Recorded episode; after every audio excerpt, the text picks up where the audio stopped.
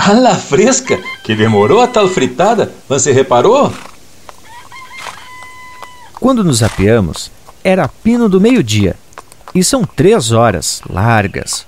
Cá para mim, esta gente esperou que as franguinhas se pusessem galinhas e depois botassem, para depois apanharem os ovos e só então bater esta fritada encantada, que vai nos atrasar a troteada, obra de duas léguas, de beiço. Isso até faz me lembrar de um caos. Você nunca ouviu falar do João Cardoso? Não? É pena. O João Cardoso era um sujeito que via por aqueles meios lá do Passo da Maria Gomes Bom velho, muito estimado, mas charlador como 30, e que dava um dente por dois dedos de prosa e muito amigo de novidades. Naquele tempo não haviam jornais, e o que se ouvia ou se contava ia de boca em boca, de ouvido para ouvido. O primeiro jornal que Blau Nunes viu na vida foi em Pelotas, por 1851.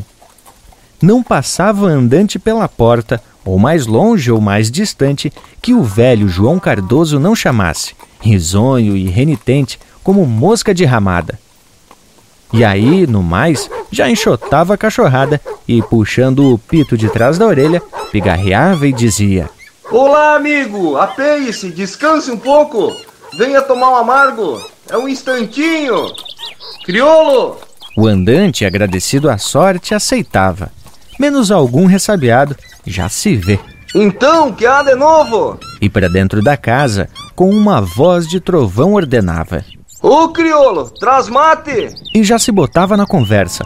Falava, indagava, pedia as novas, dava as que sabia, ria-se, metia opiniões, aprovava umas coisas, ficava buzina com outras. E o tempo ia passando. O andante olhava para o cavalo, que já tinha refrescado, olhava para o sol que subia ou descambava e mexia o corpo para levantar-se. Bueno, são horas, seu João Cardoso. Vou marchando. Espere, homem, é um instantinho. Ô, crioulo, olha esse mate. E retomava a charla.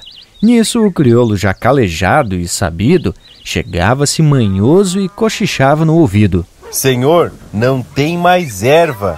Traz dessa mesma, não demores, crioulo. E o tempo ia correndo como água de sanga cheia. Outra vez, o andante se aprumava. Seu João Cardoso, vou me tocando. Passe bem. Espere, homem de Deus, enquanto a galinha lambe a orelha. Ô crioulo, olha esse mate, diabo. E outra vez o negro no ouvido dele.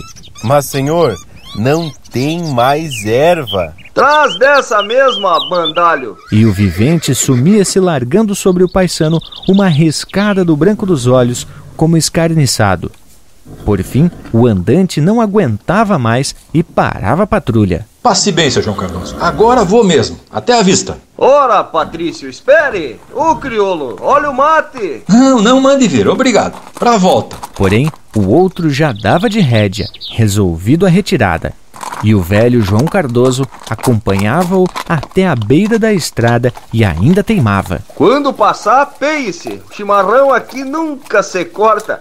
Está sempre pronto, tchê. Boa viagem. Se quer esperar, olha que é um instantinho, hein, crioulo? Mas o embussalado já tocava a trote largo. Os mates do João Cardoso criaram fama. A gente daquele tempo, até quando queria dizer que uma coisa era tardia, demorada, maçante, embrulhona, dizia: Está como o mate do João Cardoso.